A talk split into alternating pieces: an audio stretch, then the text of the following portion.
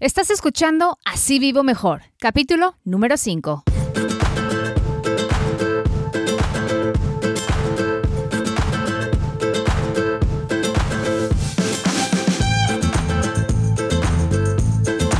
Hola, ¿qué tal? ¿Cómo estás? Muchísimas gracias por acompañarme en otro episodio de Así Vivo Mejor. Este programa está dedicado a compartir contigo información práctica que nos ayude conocer más sobre cómo administrar nuestro dinero, a ahorrar, por fin ahorrar dinero y hacernos a la idea de vivir sin deudas. Yo creo que cuando uno tiene en orden sus finanzas personales, se vive mejor, con menos preocupaciones, menos estrés, mejor salud, más paz, más felicidad, más tranquilidad. Simplemente así se vive mejor, así vivo mejor. Yo soy Yasmin Thomas, muchísimas gracias por estar conmigo en este capítulo número 5. Si es la primera vez que estás escuchando este podcast, te lo agradezco muchísimo. Si estás de regreso conmigo como cientos de personas en más de 17 países, te agradezco mucho que continúes sintonizando Así Vivo Mejor. Recuerda que el podcast está disponible prácticamente en cualquier plataforma, en la que sea tu preferencia iTunes, Google Play, Stitcher, en el web, en cualquier aplicación para escuchar podcast, busca asívivomejor.com y lo puedes descargar. Suscríbete, por favor. Es la mejor manera de que te asegures de recibir los nuevos episodios o capítulos descargados directamente a tu teléfono inteligente. Y también te puedes suscribir para recibirlos por correo electrónico. Visita asívivomejor.com y ahí vas a ver el formulario. Todo es gratis, ¿eh? Todas las suscripciones son gratis. Y puedes tú ponerle en, el teléfono inteligente que se descarguen solamente si estás en Wi-Fi, por si tienes preocupación, o Wi-Fi. No sé si le digan Wi-Fi en, en México, acá se le dice Wi-Fi. Recuerda que este programa se produce en Estados Unidos, pero es apto para los hispanos en todo el mundo. Todo el que habla español, esta información le sirve, porque todos gastamos dinero. Por eso a todos nos sirve.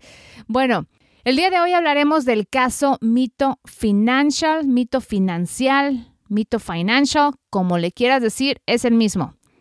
Algunos de ustedes ya están familiarizados con este caso porque han seguido la cobertura que hice durante el 2016 en Telemundo sobre el caso de Mito Financial y su dueño Juan Miguel López. Otras personas no están familiarizadas, así es que el día de hoy les voy a dar un resumen de este caso, el por qué es importante que todos escuchen porque es otra de esas lecciones que les puede ayudar muchísimo a prevenir terminar en situación difícil cuando están queriendo ustedes invertir su dinero. Bueno, comencemos, más o menos. Esta compañía Mito Financial, Mito Group, Mito Bank, en realidad son muchas compañías que están afiliadas. Fue fundada por un empresario mexicano que se llama Juan Miguel López. Él llegó a Estados Unidos a probar fortuna. Él en sí es un tenor, él canta muy bonito, es una persona que tiene una voz muy bonita. Es conocido por mucha gente por sus habilidades cantando y aquí en, el área de Dallas, en, Texas, él organizaba muchos eh, recitales, conciertos, no sé exactamente cómo se les llamen, pero él organizaba sus ah, presentaciones y venía la gente y y él se codeaba con gente de mucho dinero. Él cuenta que llegó aquí y empezó de cero trabajando en restaurantes, limpiando mesas y que fue avanzando. Y, todo el mundo lo conocía a él por ser así como el ejemplo del éxito del sueño americano, ¿verdad? Yo cuando llegué a Texas, él ya estaba acá y para ser honestos, y creo que esto fue lo mejor que me pudo haber pasado, nunca tuve una relación personal con él. Nunca lo conocí en persona. Siempre sabía de él, pero nunca me tocó ir a los mismos eventos donde él eh, se presentaba o en los que él estaba. Sí me tocó como reportera cubrir un evento y ya ven que a veces hay esas situaciones donde alguien no te da buena espina. Como que él no me dio buena espina, no me encajó, como, como que se me hacía muy fantoche. Esa palabra que usamos en México, como cuando una persona está así como queriéndose dar de, de, muy acá, como que aquí mis chicharrones sí truenan y mm, como que, como que se me hizo muy fantoche. No sé si estoy explicándome para los que me, me escuchen en España o, o, en Chile o en otros países donde quizás no sé si se usa esa palabra. y me, parecía falso, me parecía fingido, me parecía como que no me daba buena espina y yo nunca tuve una relación amistosa con él. Él sí se metió mucho en los círculos de, de la gente hispana con éxito acá. Eh, tenía relaciones con gente en el consulado, tenía relaciones con los presentadores de televisión, eh, de las estaciones hispanas. Yo nunca tuve esa relación con él y bueno, ahí quedó, ¿no? Y de repente, en 2015, como reportera de Telemundo, empecé yo a recibir quejas de la gente. Pero, pero Juan Miguel López era así como un nombre, todo el mundo lo conocía, ¿verdad? Era como que, ¿cómo? Juan Miguel López. Me empezaban a llegar quejas porque la gente iba a su negocio, disque para servicios para que le corrigieran su reporte de crédito o para que le ayudaran a tener buen crédito y estaban quejándose. Y recibí muchas quejas, pero la gente no quería hacer entrevista. Y cuando me llaman a mí a quejarse, pero no me quieren dar una entrevista, a mí eso no me sirve porque yo necesito la entrevista y el testimonio de la gente que, que dé la cara. Si, si, vas a estar acusando a alguien de algo, pues tienes que dar la cara, ¿no? No te puedo poner en la tele nada más haciendo acusaciones. Bueno, ahí quedó.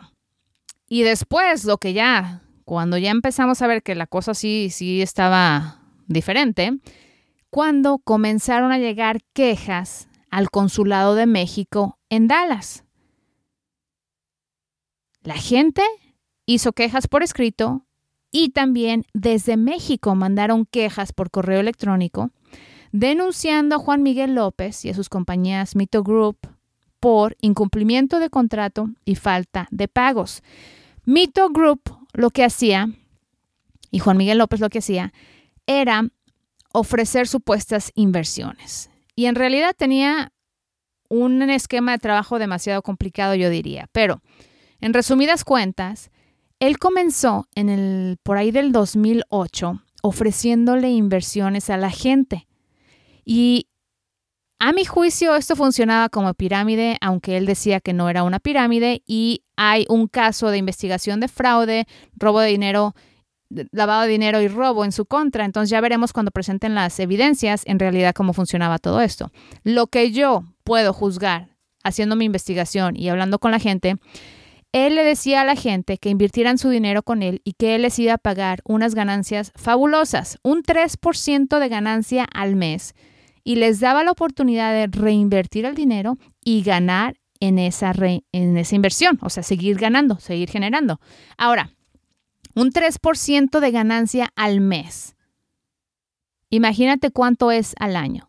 Había personas que les ofrecía 42% de ganancia anual.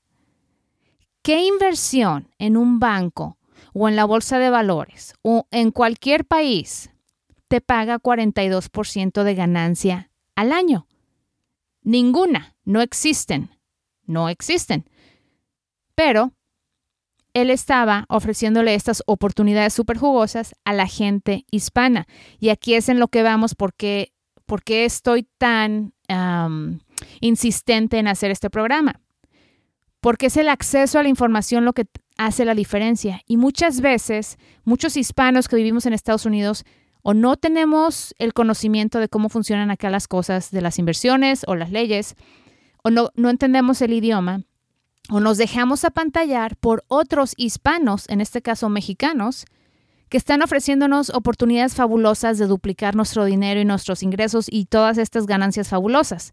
Entonces, hay como una codependencia ahí, si lo podemos describir de esa manera, de está el cliente que no tiene suficiente información y está el dueño del negocio que sabe que el cliente no va a entender muy bien y se va a aprovechar de esa falta de información o ignorancia sin decirlo en un tono despectivo, esa falta de información y se aprovechan. Porque he visto, bueno, muchísimos casos de mexicanos que están estafando a mexicanos y me parece lo más terrible que existe. Los mexicanos aprovechándose de los mexicanos en Estados Unidos. Cuando saben que vienen aquí a trabajar durísimo para darse una mejor vida, un mejor futuro para sus familias y los están estafando. Y te digo eso con oportunidades, supuestas oportunidades de inversiones, supuestas oportunidades para que compren casa, carros, de todo, ¿ok? No digan que aquí los americanos están aprovechando de los mexicanos o de los hispanos. No, cuando se refiere a, las estafas, lo que yo he visto es que son mexicanos aprovechándose de mexicanos. Bueno, En este caso les ofrecía estas ganancias jugosísimas. ¿Y qué pasaba? Que por varios años Juan Miguel ofrecía la inversión y le decía a la gente, mira, si tú metes a más personas, yo te doy el 1% de lo que ellos metan. Y como la gente que había entrado estaba recibiendo su supuesta ganancia de 3% al mes, digamos que si, si invertían mil dólares, les estaba pagando su 3% al mes. Entonces la gente decía, ah, pues es que si funciona, a mí me están llegando mis cheques y, y, y sí me está trabajando, como le decía, trabajando mi dinero. Entonces esta gente, que, que e, es como el peor virus que puede, que puede haber en este mundo, la, él convencía a esta gente dándole su ganancia mensual, nada más la ganancia mensual, ofreciéndole que la reinvirtiera. Y la gente pensaba que la inversión sí estaba funcionando. Entonces, ¿qué hacían ellos? Volteaban y le decían a la esposa, al primo, al vecino, al tío, a la gente de su confianza, de su círculo cercano, que ya confían en ellos. Es como si tu papá te dice, oye, es que metí dinero en esta inversión y me está pagando muchísimo, deberías intentarle, chécale. Entonces, esta persona tiene el incentivo de que le van a dar el 1% de lo, del dinero que cada persona meta y entonces está invitando a todo el mundo porque genuinamente cree que sí está funcionando, ¿verdad? O sea, yo no invitaría a alguien si no está funcionando, pero a mí me está dando resultados. Claro que voy a invitar a la gente. Lo que él no sabe es que en realidad no hay una inversión que esté generando dinero, no hay un producto que esté generando ganancias. Se están repartiendo a las apariencias lo poquito que va entrando o lo mucho que va entrando de las inversiones que, que, traen los nuevos clientes. Por eso yo digo que esto funcionaba como una pirámide, porque el día que se acabaron las nuevas inversiones, ya no hubo con qué pagar. Y si quieren, hagan un poco de investigación sobre lo que es un Ponzi Scheme y van a poder entender un poco más. Ya es para otro día, para otro, en otro podcast hablamos del Ponzi Scheme. Pero hoy nos enfocamos en eso. Entonces, ¿qué pasa? Que se, la gente pasa la voz de que esta es una oportunidad buenísima y hay gente aquí en Estados Unidos, hispanos, mexicanos, la mayoría de ellos. Hay gente en México, en Guadalajara, en Aguascalientes, en Monterrey, en la Ciudad de México, que empiezan a recibir invitaciones a través de sus familiares para invertir en esta fabulosa oportunidad, que nos va a pagar un demonial y en el banco no te pagan, entonces hay que meterlo acá. Y la gente o sea, los montos chiquitos eran de 10 mil dólares. Hubo montos de 89 mil dólares, 150 mil dólares. La gente liquidó lo que tenían, vendió casas, vendió propiedades para confiarle su dinero a Juan Miguel López y sus inversiones, supuestas inversiones. Adelantémonos unos 3, 4 años. 2015 y la gente empieza a quejarse porque los cheques de las supuestas inversiones están rebotando. Y entonces es cuando empiezan a llegar las quejas al Consulado de México, oficialmente en 2016. Resulta que el IRS, que es como el fisco aquí en Estados Unidos, empieza a investigar y congelan las cuentas y entonces ya, ya no hay dinero para pagar. Y entonces la gente se está quejando. Todo el tiempo, Juan Miguel López insiste en que él tiene un negocio legítimo, en que él está registrado en el estado de Texas para hacer este negocio. Pero pues yo me pongo a investigar, ¿verdad? Porque él le decía eso a sus amigos de los medios y los amigos de los medios pues no le escarbaban más. Pero como yo no era su amiga, pues, y como a mí me gusta investigar, pues yo me puse a escarbar. Y no, resulta que este señor tenía 25 empresas registradas a su nombre en Texas, incluyendo Mito Financial, Mito Group, Mito Bank, Mito Deportes, todos los mitos que se quieran imaginar. Y él estaba prestando dinero y en realidad tampoco tenía permiso para prestar dinero. Y él decía que estaba haciendo, que él ganaba, en una entrevista que yo hice con él en marzo de 2016, a mí me dijo que él ganaba, él generaba las ganancias cuando prestaba ese dinero a otras personas. Y él la llamaba, se contradijo mil veces. Y por cierto, los invito a que vean estos reportajes si quieren ver la entrevista. Visiten asivivomejor.com diagonal mito, porque ahí van a encontrar todos los reportajes que yo le hice a él sobre el tema, ¿ok? Entonces, él decía que él, él lo que hacía eran inversiones puentes, que él no prestaba dinero, pero era una inversión puente. ¿De dónde se sacó eso? Yo no sé. Y lo que hacía es que le prestaba dinero a una tortillería, por ejemplo, y cuando la tortillería ya empezaba a trabajar y a, generar y podía ir a un banco a sacar su propio préstamo, entonces la tortillería iba al banco y les pagaba su, su dinero de regreso, ¿ok? Bueno, para hacer este préstamo tú tienes que tener una licencia y él no tenía la licencia. Él estaba registrado como negocio patito, o sea, en Texas te puedes registrar como negocio para que te, den una identificación para pagar impuestos y ese, eso es todo. Puedes vender elotes o puedes hacer inversiones, pero tienes que tener tu licencia de registro como negocio.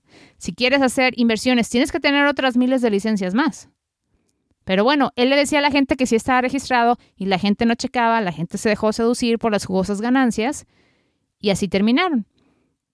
2016 hacemos esa entrevista y, es cuando empiezo a darme cuenta del gran relajo que había detrás de Mito Financial. Resulta que sí nos concedió la entrevista y llegó muy valiente, muy bien vestido, a bordo de uno de sus múltiples autos de lujo Maserati, porque él es aficionado a los autos de lujo europeos, por favor. Entonces llegó a la entrevista a bordo de su Maserati, súper bien vestido, a la estación porque hasta eso muy francamente nos dijo que no nos podía recibir en su estación, en, su oficina, porque se la habían cerrado porque no había pagado la, la renta. Ok, bueno, te las das de millonario, te las das de que estás manejando. Me dijo que tenía 15 millones de dólares de la gente manejándolo en inversiones, pero no tenía dinero para pagar la renta. Así como, ¿cómo es posible que no tengas dinero para pagar la renta? Llegas en un, en un Maserati y no tienes dinero para pagar la renta. Le regalas a tu esposa un Ferrari en Navidad y no tienes dinero para pagar la renta.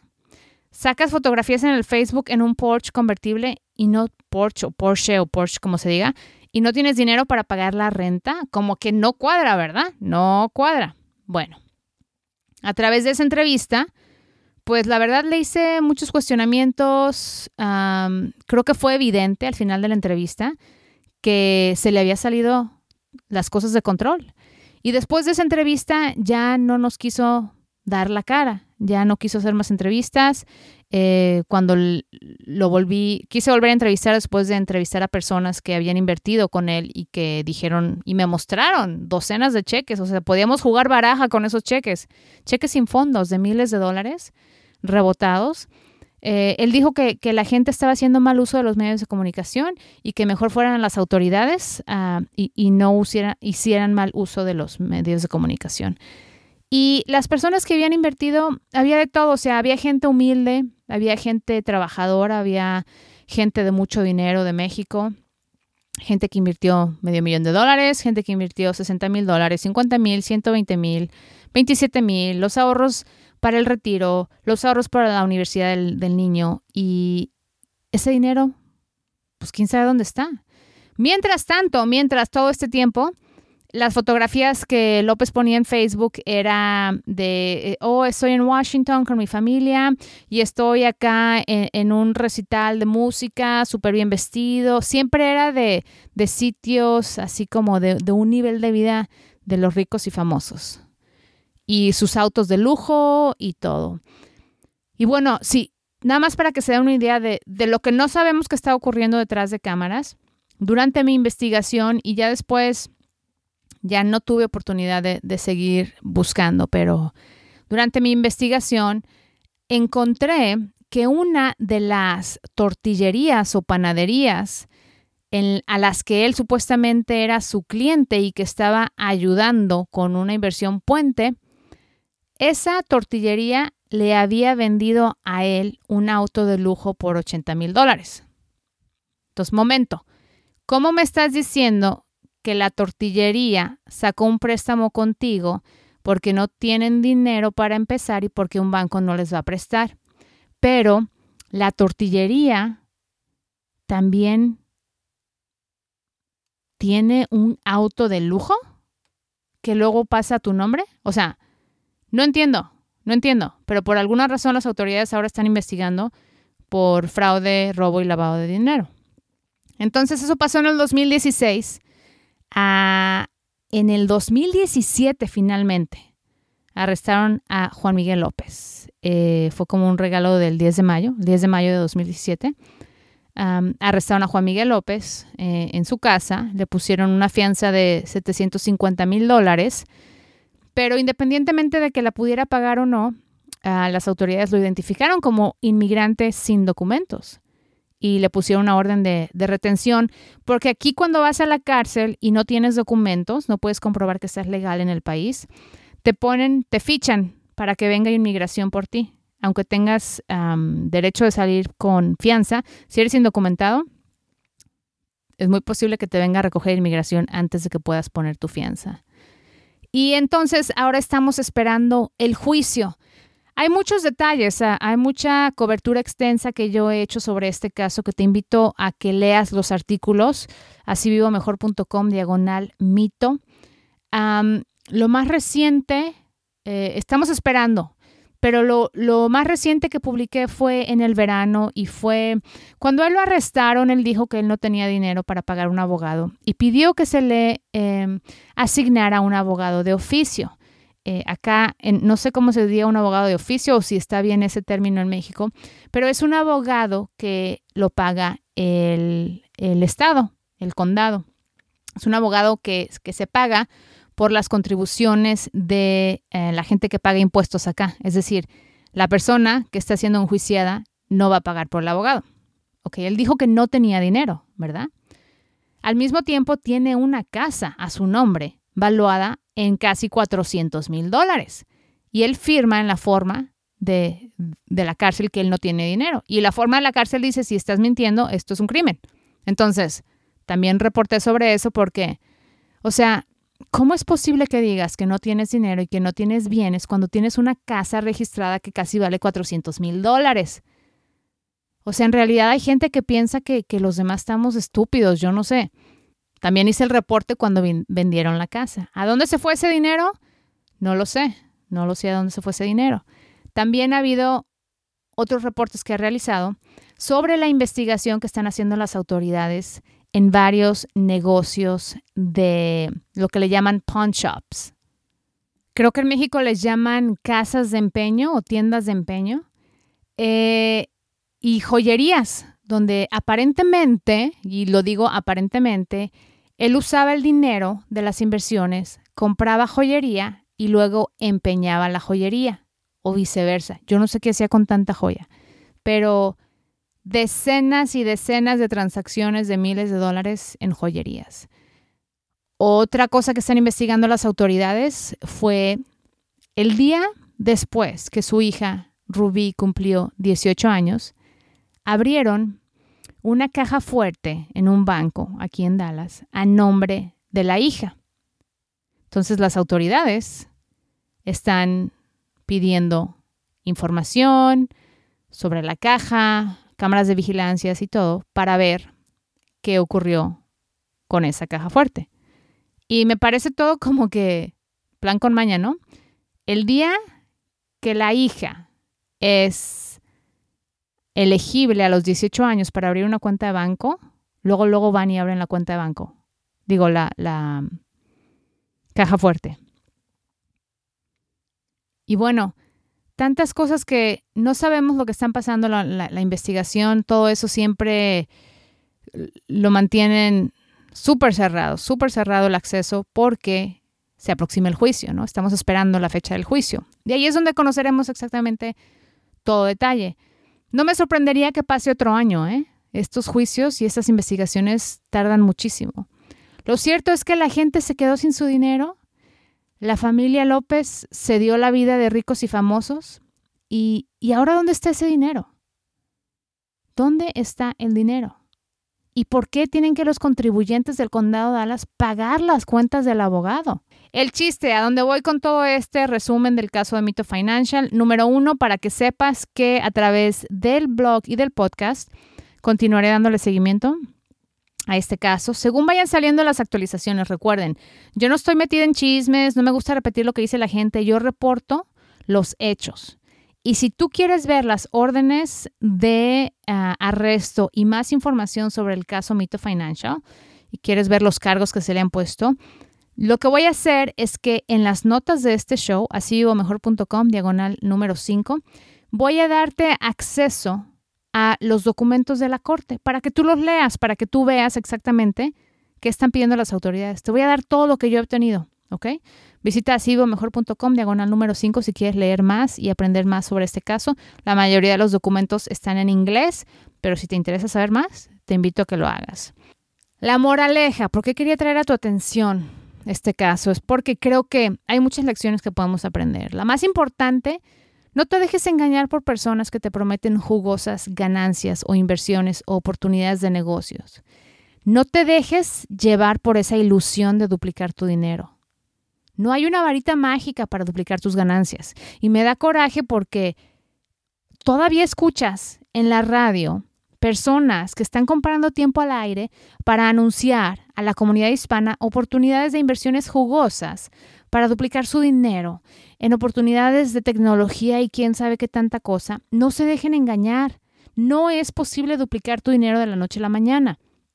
Para que una inversión te dé fruto, debes dejarla crecer por mucho tiempo. Y en una compañía legítima, no en un negocio ahí que de la noche a la mañana se anuncia y promete maravillas.